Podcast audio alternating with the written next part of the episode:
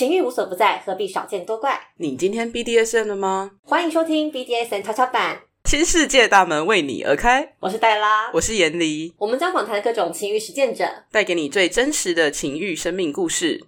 那我们今天要访谈的对象是 Della。Hello，之前 Della 有在我们的 EP 零里面介绍过它的属性啊项目，可是好像还没有很细致。那我们今天是不是从这边开始呢？好呀。我的属性的话是 Switch，就是说，其实我同时是动跟 Sub 和 S 及 N，就是说，其实，在精神上面我享受支配和臣服，在肉体上面我自己享受疼痛，也享受给予对方疼痛。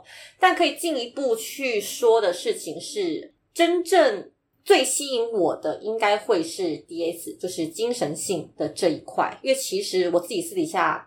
依照我目前的状况，其实实践的频率算是非常的低哦，可能一两个月有没有一次都未必有。所以对我来说，精神它比较是一个，呃，它不是说看实践的场合，并不是说我们约出来玩了才会发生的事情，它会是持续存在的事情。这对我来说是比较有吸引力的。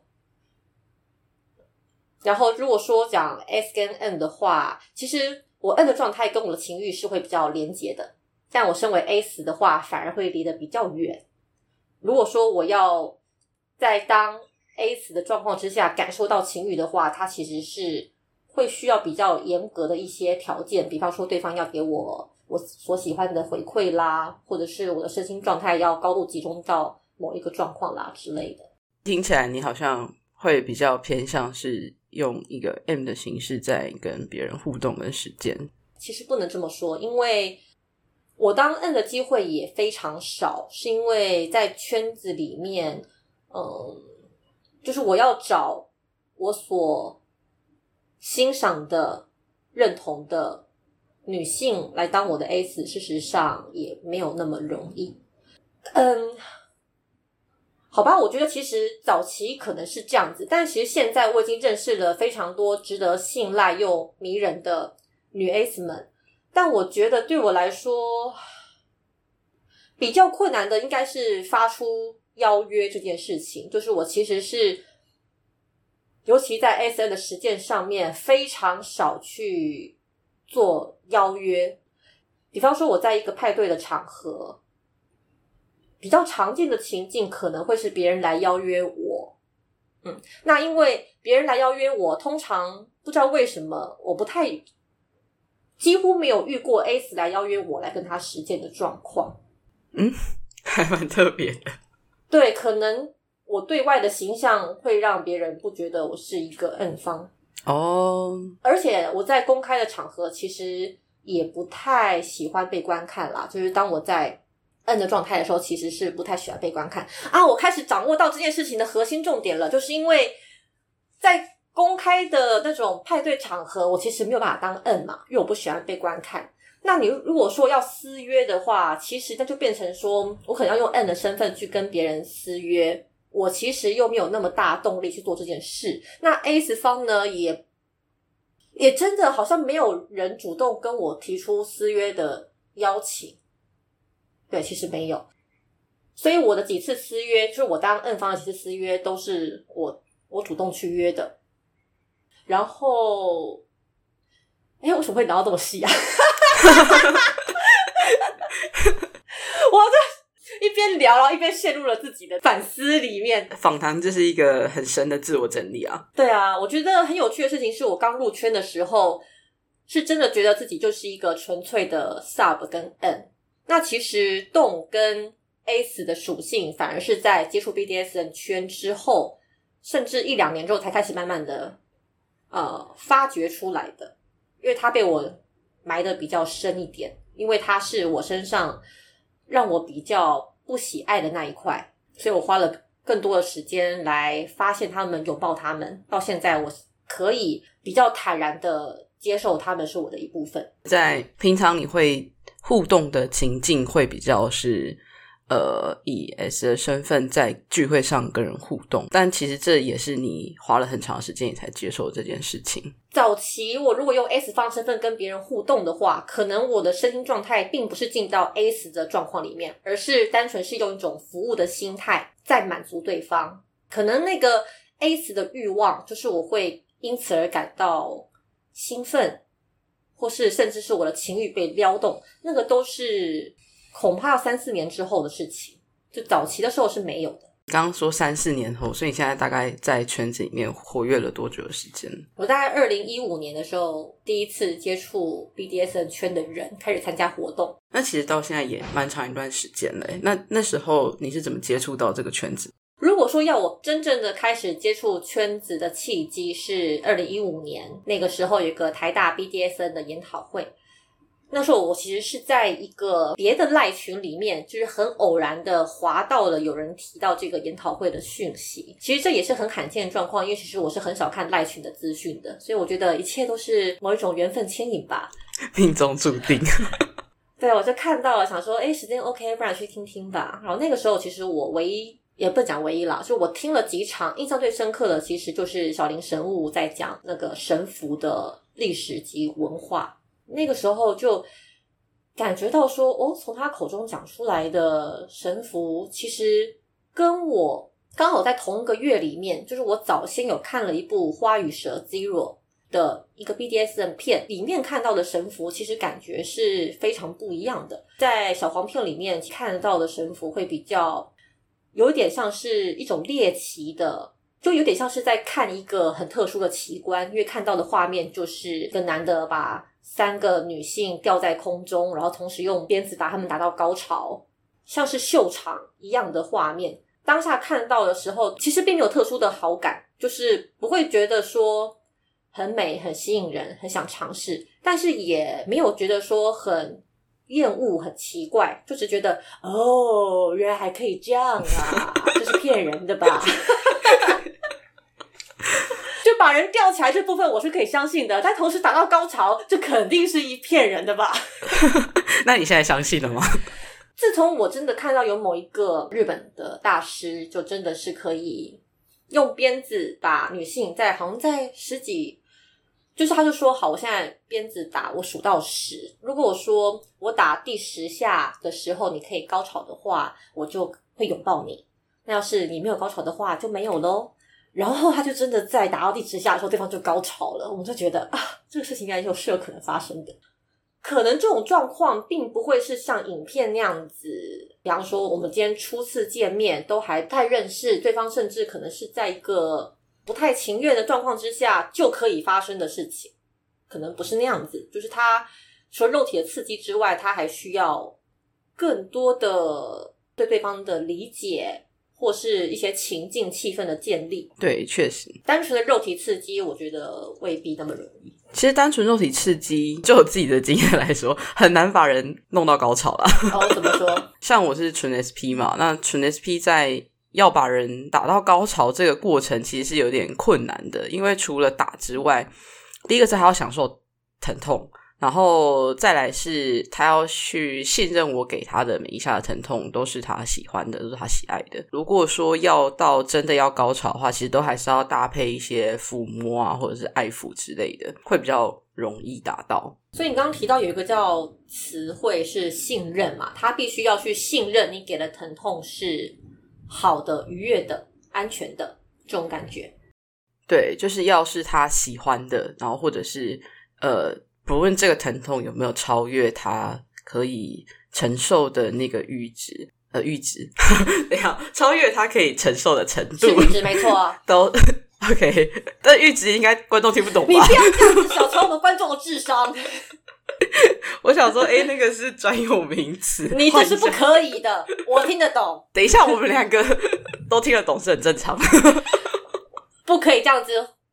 随意的切割我们跟观众的距离。好，这边没有你们跟我们，大家都是我们。好，可以，可以，可以。因为有的时候我给的疼痛是非常痛的，可能会超越他的忍受程度或者是耐受程度。那在这个时候，就会需要搭配一些可能爱抚，让他去知道说，哎，这个疼痛虽然超过了，但是你很棒哦，你承受住了，然后你忍下来了，或者是你接受它了，你享受它了，然后再继续下去，它比较容易达到一个可能身体上的高潮。那精神上有没有？我是不知道，我没有问过。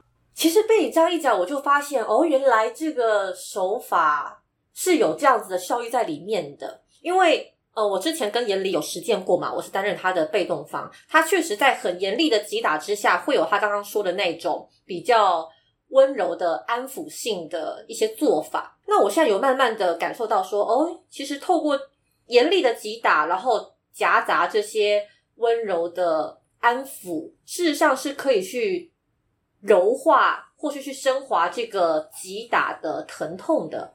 是会连带的让这件事情，让这个疼痛的质地发生变化。就是它本来可能是让我觉得害怕、恐惧，让我觉得不安的。但是透过这种柔化之后，诶，它这些给我心里面的负面因素就因此的被转化成美好愉悦。那它的疼痛其实就可以，它造成的影响就可以往正面的方向被引导过去。所以我觉得。其实回归来说，如何让一个人高潮哦，可能最主要的是他是要让对方的身心是在放松的愉悦的情况之下。即使是我们透过 BDS 的这些看起来比较严厉的手段，但是如果我们透过手法或者情境让对方处在放松愉悦的状况之下，才有可能达到我们刚刚讲的以上一切正面的效益。这样子。确实是这样，因为其实，在执行的实践的过程中，如果说一直都是高强度的打击的话，看起来很像在那叫什么公堂 刑罚的过程。如果是这样子的情况，通常除非你真的很喜欢那种高强度的惩戒，不然很难会达到身体的愉悦。所以，其实，在整体的过程中，搭配一些安抚的动作，或者是一些嗯抚摸，或者是其他的放松的行为。都蛮容易让整个被动方的身心状态达到一个比较美好的样子。不过当然啦，这边我们讲的可能是追求呃性上面的高潮，但很很多人，比方说像我自己在做 BDSN，未必追求的是这个，因为事实上我目前为止是没有高潮的经验，所以高潮不会是我追求的目标。那么 BDSN 可能我就会比较喜欢一种。完全的严厉冷酷的气氛，那其实追求的比较是情绪上的释放，就是人在恐惧和高压里面碎裂之后，情绪汹涌而出的那种释放。呃，我自己也比较偏向这种了，就是已经。把人弄到高潮，这不是我擅长的。我们讲了一堆如何把人弄到高潮之后，然后很坦然的说，没有，我们其实没有在追求这个，我们道听途说的。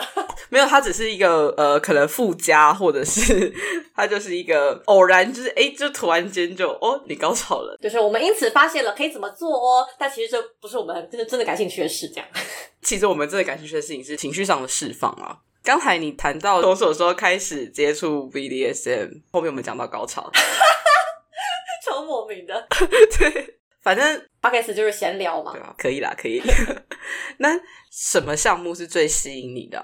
早期的话会是神符，因为一开始我是第一个学的就是神符。那我也透过神符做了很多的表演。其实神符它的表演性质非常高。老实说，比起私底下的实践，在公开。的舞台上面做表演这件事情是更吸引我的，也就是一个表演欲旺盛的人。而神符它就表演性非常的强，一方面是这样，二方面是其实透过神符可以跟对方达到一种很亲密、很深入的交流状态，那个也是我很喜欢的。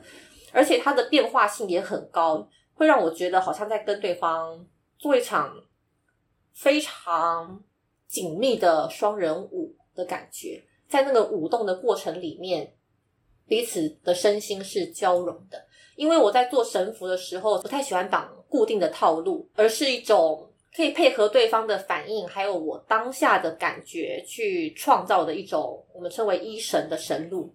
就是它神结不是重要的，绑的好看也不是重要的，重要的事情是我们透过神符在经营对方的感受。你一直都有提到说早期跟现在，那。这个部分你是怎么去做切割的？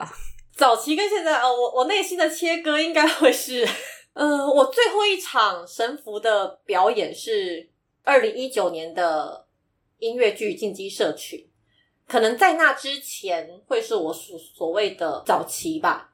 然后音乐剧完了之后，到现在这接近两年的时间，我就开始花更多的时间来经营我 BDSN 以外的生活。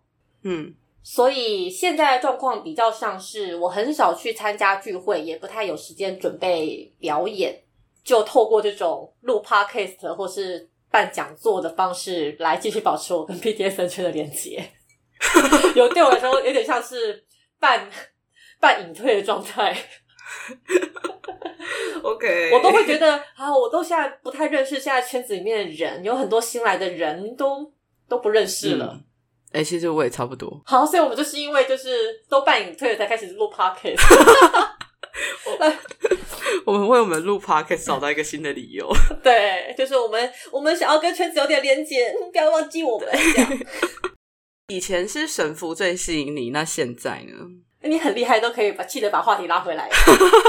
现在的话，我最近开始玩鞭子，嗯那么其实在我今年有上 NS 有开鞭子的系列课程，它开三堂课，就是包括鞭子的基础知识以及散鞭和一本鞭可以怎么玩。在上过那个课之前，其实我就有自己土法炼钢的试着玩一本鞭跟散鞭。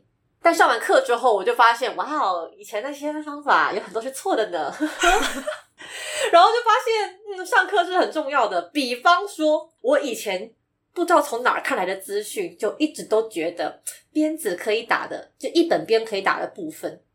想解释一下什么是一本鞭，就是鞭子看起来是一根的，长长的，就是我们那个 logo BGSN 超超版的 logo 上面的那个 S 的形状，就叫做一本鞭。我一直都以为一本鞭可以击打的范围是背的整个上背部。因为我们都知道腰是不能打嘛，因为腰很接近脏器，所以不能打。然后很多人会拿鞭仔打屁股，但对我来说，那个屁股其实因为屁股很靠近尾椎，我就觉得要是打歪了，好像会有点严重。嗯然后我又觉得一个圆滑的表面其实不太好瞄准，所以我也不太喜欢打屁股。那后那之前我都是打人的整个上背部，可是上过课之后，我才发现，哇哦，原来呢肩胛骨的部分是不能打的，所以你的上背部能够打的就是只有两个肩胛骨中间的那一小块部分。我心中就在想，靠，那不是脊椎吗？脊椎为什么可以打？但是可以耶，其实就是打在两个肩胛骨中间那一块比较凹陷的地方，然后打那边好像其实不太会打到脊椎不会。哦，所以你也是打那个地方吗？对，我在打，很少会瞄准两个肩胛骨。然后后来忘记是谁，他把我的动作调整成打两个肩胛骨，但我就觉得很奇怪，这里不能打，反正他就是有一个是不能被打到的地方，所以我之前很下意识，我就直接避开那里。他调整你的姿势让你打到肩胛骨，是有告诉你理由吗？他说，因为躯干不能打，所以要打两侧，就是有呃有肌肉的地方。对，但就我自己觉得怪怪的，所以我现在也比较少用鞭子在打背，因为我不太确定那个资讯性。对啊，你看两个肩胛骨中间有脊椎，然后有些人会认为脊椎不能打，对吧？嗯所以我以前都是打肩胛骨，但你刚刚又说肩胛骨其实也是有不能打的地方。对，对，所以好，anyway，但总之我就是信任了那个，因为他是一个日本的大师，叫什么黄金先生，他录了一系列的教学影片，嗯，所以资讯相对来讲应该比较可靠吧，好。然后他也教了一系列如何安全的打在对方臀部上面的做法，然后我才发现哦，原来是调整对方的姿势，或是我打的那个角度，就可以让我比较轻松的去打到臀峰的位置。我觉得打鞭子的状态跟绑绳子是完全不一样的。嗯，怎么说？哎，不能说不能说不一样，当然精神上面都是高度的专注，可是我觉得身体的姿势所带来的感受性是完全不一样的。神符最大的感受对我来说是亲密跟交流，鞭子的话，因为它的姿势的关系，等于说我其实是站着，然后我可以用我全身的力气去做一个啪啪这样子的，嗯，这种感觉有一点像是怎么说呢？我觉得它，当我呃，OK，当我在使用鞭子的时候，我更容易的进入 S 的状态里面，或是动的状态里面。嗯可是当我使用神符的时候，我其实心态上面比较常是处于服务性质的状态，所以会有一点偏萨，嗯，不太一样。刚刚有想到会不会是因为在使用鞭子的时候，是由你主动给对方疼痛，或者是你把你的全身力量施加在对方身上，所以更容易进入一个掌控的那个状态。对，我觉得你刚刚讲的没有错，就是我在挥鞭子的时候，那个体感上面是更痛快的，而且也更直截了当的，可以把我内心的那种一种施虐的狠劲宣泄出来。我后来慢慢的有察觉到，我内心属于 S 的那一块是比较冰冷、残酷，而且有破坏的暴力性质的。而这样子的成分，其实在神符里面不太容易施展出来，是因为在绑绳子的时候要注意的细节实在太多了，不太可能有这一种可以宣泄某个力道的感觉。但鞭子基本上，我的心力只要放在瞄准上，那我瞄准之后，其实我就可以让身体顺着那个我瞄准好之后的轨道惯性，慢慢的就是尽情的把我的力量一点一点就是释放出来。所以，其实，在挥鞭子的时候，可能前面是在预热，帮对方预热，跟帮我自己做准头的调整。然后这一切就绪之后，后面的那些打出节奏感跟那个慢慢的加强力道的过程，其实就会是很像一个星际旅行。好抽象，星际旅行。星际旅行就是我们就可以一起搭着火箭，就是往太空这样咻喷射上去，然后就是可以没有那么多顾忌的，就很顺利的顺着那个轨道就咻嘣，这样很棒。怎么跟我在回藤条的时候蛮像的？对，好像是差不多的感觉吼。对啊，但我灰藤条，藤条对我来说枕头好像更难控制，真假的？藤条对我来讲是最好控制的一个东西，然后反而鞭子比较无法。嗯，好，那我们下次互相教学一下只有我们两个人嘛，我们可以找个啊。人。对啊，不然我不然我们要怎么练？可以打枕头啦。你说鞭子吗？可以其实是用枕头来练，鞭子跟藤条都是吧？你在练习阶段本来就要拿枕头啊。哦，没有，我藤条是拿人练的，哦，拿人练才会有臀型啊，臀有臀型，你才知道打到哪里才是对的。那你有做什么就是防止你打歪的措施吗？比方说把尾椎贴起来之类的。哦，刚开始是我会拿短藤条，直接把我的左手压在他的尾椎上，嗯，打歪立刻就打到我的手，所以我就会痛，知道哦，不能这个角度。然后短藤条已经我习惯那个藤条的韧性之后，我就慢慢把我藤条加长。当然，我的手就不能继续放在上面，因为我会没有攻击的空间。哎，攻击的空间。后来就是会开始放枕头和棉被，可是枕头我会不建议用，因为枕头它会有一个弧度，所以很不建议用。可以用棉被，嗯棉被把它叠的稍微厚一点，然后叠在尾椎上。哦假设我今天只要练臀峰，我就会把所有的棉叠到只剩臀峰的位置，就开始打。哦，原来如此。对，好啊，这是一个好好方法。其实鞭子，但是因为鞭子趴，因为你刚刚讲的应该是对方是平趴在床上才有办法这样吧？我好像没有打算用这么麻烦的方式来练。就是用枕头练也可以。枕头的话，它就是没有臀型，所以就没有办法去知道说到底现在打这一下到底打打在哪里。好啦，对啦，我觉得你说的是有道理的。嗯，好，我会参考的。嘿，不一定啊，这种麻烦的事情，我也只有大学有有那么多时间的时候才 才有办法做啊。现在怎么可能？现在就是一个人抓来直接打，开始练，然后打完就说：“哎、呼呼一下。哎”有没有有没有事？这段可以播吗？没有，我们要呈现就是 BDSM 的真实的那一面，因为太太多人出去都会讲安全理智知情同意嘛，哈，就是嗯，在讲的太空泛，但实质上我们要怎么去去抓那个玩耍的乐趣和对安全的警惕中间的平衡，我觉得很重要。因为其实我在外面都会讲的一副要战战兢兢、如如履薄冰的那种感觉，可事实上保持着玩心和让这一切轻松有趣这样的心态也很重要。这个是我比较欠缺的。呃，我是玩心一直都很重，所以虽然我很重安全，很重理论上的东西，但是实际我在打的时候，我就是哦打歪，歪掉就歪掉啦。但是我会去看说工具是用什么。假设如果今天是拿比较长的那一种形状类型的木拍打歪，那我当然就是立刻停下来，因为那种打歪会比较痛，它需要的时间比较久，所以我就会说哦，那我们现在休息一下，然后帮你呼呼，就是抚摸它，就是我刚刚打歪的那个地方。但如果是像藤条这种，它比较轻，然后它打歪比较在表层的话，我觉得稍微看一下，哦，没事，然后有红痕，我就玩一下那个红痕，玩完之后就那我们继续。哇，其实我从这番话里面，我有种获益良多的感觉耶，就是对于自己犯错所抱持的心态，就是你刚刚讲那番话，其实让我学习蛮多的，因为我觉得我就是对于犯错太过于恐惧，导致其实我会用一种太过于。慎重到有点沉重的心情，在学习这一切哦。所以我自己其实，如果说要获得乐趣，可能都是要练到很熟之后才有办法获得乐趣。那就会让我对于学习反而是降低我的动力，嗯，跟实践的动力。我可以跟你分享我怎么练鞭子，很瞎。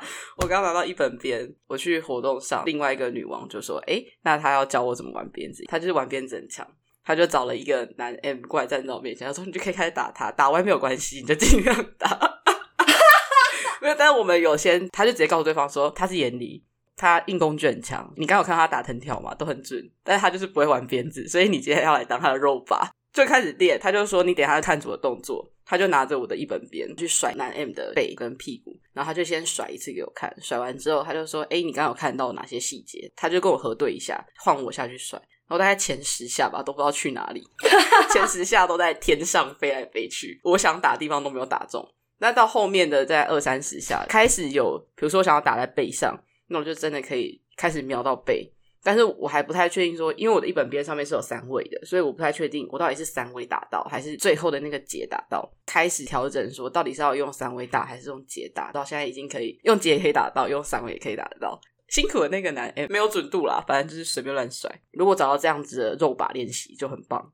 哇哦，对啊，虽然我们都说练习的时候不可以找人，或者是不要去从事这种听起来比较危险的呃玩法，但事实上，如果对方都是同意的，他自愿承担这种高风险行为。其实这种意愿也是可以尊重的啦。对，因为其实我们在讲安全理智知情同意的时候，都会说什么危险区不能打，包含自己我在讲座上会说，哎，危险区千万不能打，就自己 打人的时候都在打危险区。可是其实，在进行这件事情的时候，因为我旁边还有刚刚讲还有另外一个女王在，真的就是要有人在旁边，有人在看着这一切发生，然后有人在盯着这个。因为我如果真的太歪的话，那个女王会直接出手，她就说，你这边错了，或者她会直接。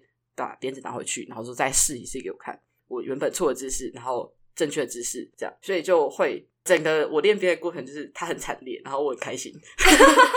哇，我觉得你刚刚形容的情境其实还蛮令我向往的，就女王是谁啊？你私下告诉我，就觉得这种教学的情境就是非常的迷人，这样子可以啦。南部的女王不多吗？哦哦 哦，像我之前不是有对你提出邀约吗？其实你可以打我，嗯，就说你这样你会很紧张。对，我觉得。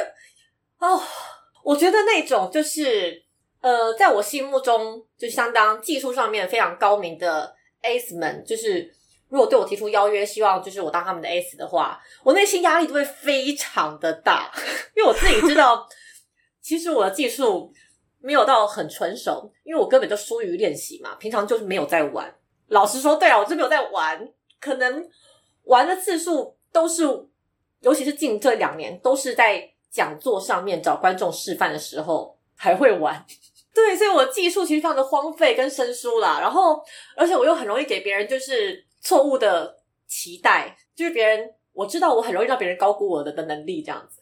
我的能力就是让别人高估我的能力，这很棒啊，这是一个很棒的能力。对，但我知道自己有几斤几两啦，所以我其实面对这种可能跟新手玩或是。然后对方是纯 N，他没有当 S 的经验，我可能内心还会比较放松一点，因为至少在营造气氛上面，这可能是我比较擅长的，所以我可以知道说，哎，就是如何透过沟通啦，或是一些方法让对方得到满足。可是我知道，我如果跟一个技术上面很高明的 S 呃玩的话，他们其实，在过程里面就是免不了要去评价，就是我的技术这样子。那我觉得，如果我在身为 S 跟动的状态，其实是。我自己知道，就是我在那个状态里面，其实对于那种评价和批判的忍受度会比较低一点。可是不代表我不能接受。我印象非常深刻的事情是，有一次我去南部，他们新的空间叫啥去了？服饰吗？啊，对，服饰，对我就去服饰，他那时候刚新开张，就去那边。然后呢，那个时候就有临时的进行一场，就是跟别人的玩耍。其实，在那之前，我已经算是有一阵子没有玩了，这样子。在玩的过程里面是很愉快的，因为对方给的回馈和反应非常好。其实我们玩的就是神符，就把对方绑了之后用鞭子打。然后那个时候我打鞭子还没有上过鞭子课，所以其实技术上面应该是有很多瑕疵的。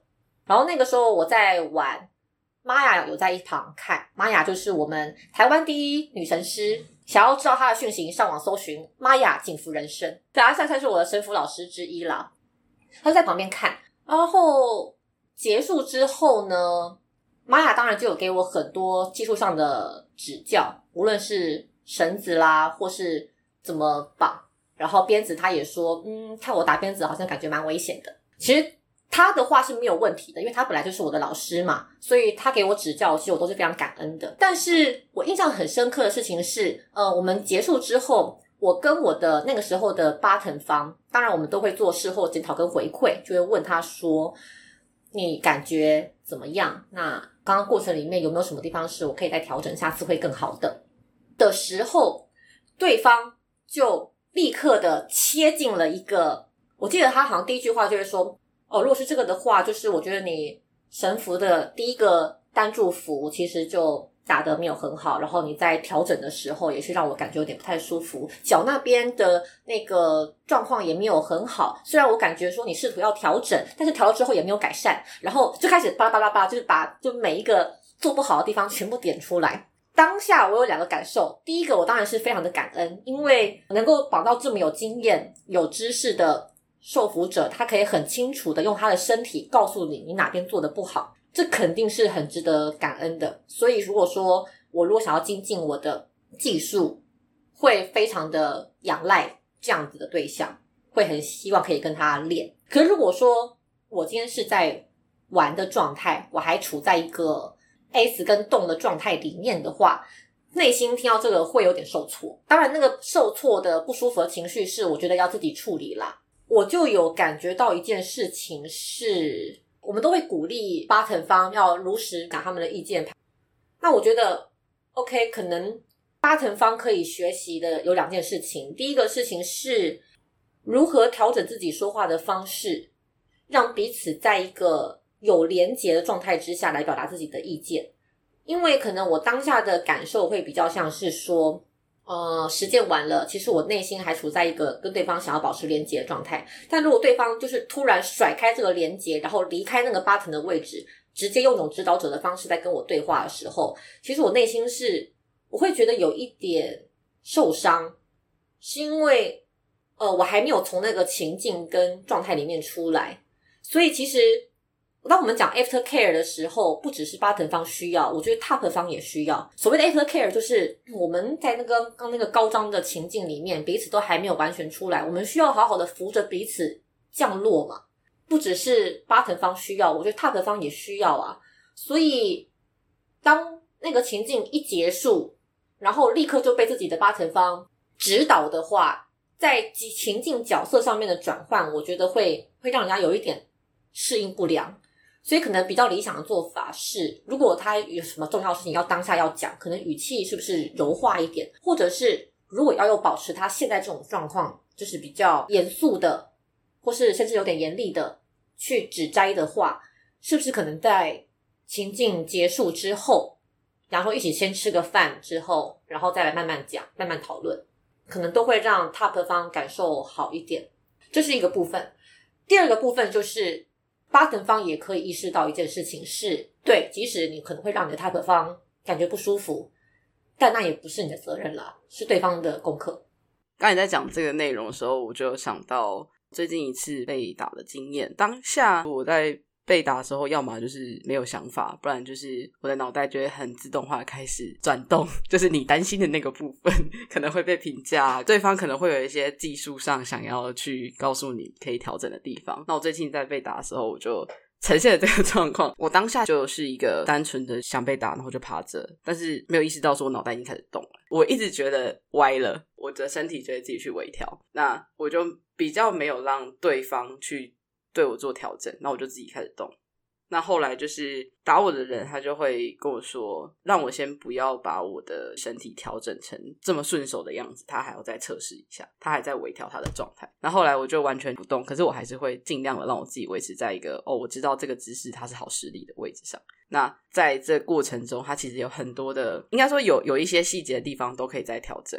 那我当下选择。反正我就扛了嘛，我就也不说扛了，反正我当下就是一个小朋友的心态，我只是单纯在跟你互动，所以打完之后该撒娇撒娇，该干嘛干嘛，我也没有说。那我到后来隔了一天，我们吃完饭啊，之后也逛完街，隔了一天之后，我才给他一个回馈，就是在那个当下，我有感觉到什么什么什么，然后我大概可以知道你的状态是怎么样子。那有一些细微可以调整的地方，我是用文字告诉他，因为对方也是一个蛮有经验的 spanker，所以就呃 spanker 是。打屁股的玩家，好，那他也蛮有经验的，所以我光文字的表达，他其实就知道我在讲哪一个段落，然后我在讲哪一个细节，所以他就很快的就吸收了这件事情。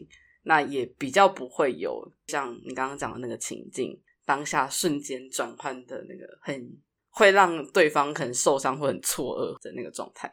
对啊，我觉得你刚讲的这个例子，就真的觉得你还蛮贴心的啊。我也不是说那个巴特方不贴心啦。不是这个意思，我刚给你跳，这好难讲哦。其实听你刚刚讲那个故事的过程里面，我就有感受到，OK，我如果当下是你的 top 方，我会有多么的焦虑。可能我身为 top 方的时候，自尊心的那个状态实在是太高了。我觉得它是一个不太合理的高，我很容易感觉受到羞辱。就是你如果说说我的八成方在实践里面，你还要靠你自己来微调姿势来让我不打歪，我觉得。我觉得我受到羞辱。我如果察觉到对方在做这个事情，我可能当他就会失去实践的兴致。但是同时，我又会知道我这样不对，就是我的我自尊心不可以这么的阻碍我的学习，因为自尊心太高，其实它是很阻碍学习的嘛。我这样是不对的，对，所以我同时我内心就会分裂，一方面会觉得很不爽，很不想继续；，另外一方面就会说不行，你要继续，你才可以学到东西。这样，等一下，你打人也太认真了吧？而且是我们那个情境，我在微调的时候，那个。Spank 他就跟我讲说，哎，我第一次打到一个会自己微调的人，这样超棒，因为他不他不需要去思考到底要把对方摆在一个什么样的姿势，怎么讲，他才会知道要怎么让他可以维持在一个我顺手的状态。因为其实打人他是很需要顺手的姿势，这样你的力道才有办法出来，才有办法，就是你才会省力。他很苦恼，就是不管他怎么讲，对方怎么调都没有办法调到他一个顺手的地方。那我就是一个。他不用讲，他可能刚摆好我的姿势，然后我就可以直接的微调到他要的位置，他就可以直接开始，他不用再后续的再做调整。对，如果说我今天是一个纯 A 死，或者是说我跟你实践的时候，我单纯只是想要做 A 死的部分的话，其实你自己调姿势，我反而是轻松愉快的，因为我就是可以很专心的在施尽我的全力来打你这个事情上面，我其实是会会很痛快。但因为我当 top 的时候。除了是 S，我更多时候也是一个洞哦，所以我就没有办法忍受这个控制权被抢走哦。对，哎，加上大家知道我现在找 Della 时间的时候，我也不想要给别人有这种错误印象。你如果觉得我的打法很危险，你要通过自我调整来保护自己，这当然是应该要做的事情。我不舒服，那是我的事，真的，你不需要为我的不舒服负责，我只在这边闷闷而已。没有，还是要适当的为 S 做一下自我照顾。S 的自我照顾非常重要，这样才会有好的实践品质。真的好。对啦，我觉得好的实践品质才是最重要的。确实没有错。那我们今天录到这里，内容好像已经很丰富了耶。对呀，所以我们就下集继续喽。今天的节目就到这里啦，喜欢的话请帮我们分享给更多人哦。如果有任何感想或建议，也欢迎告诉我们。重要的是。从下回开始，我们的节目将固定在每月的二十号更新。如果你怕错过的话，可以关注我们的频道，或在行事历上每月二十号设定提醒哦。下回的受访者仍然是我啦，记得要回来哦，拜拜。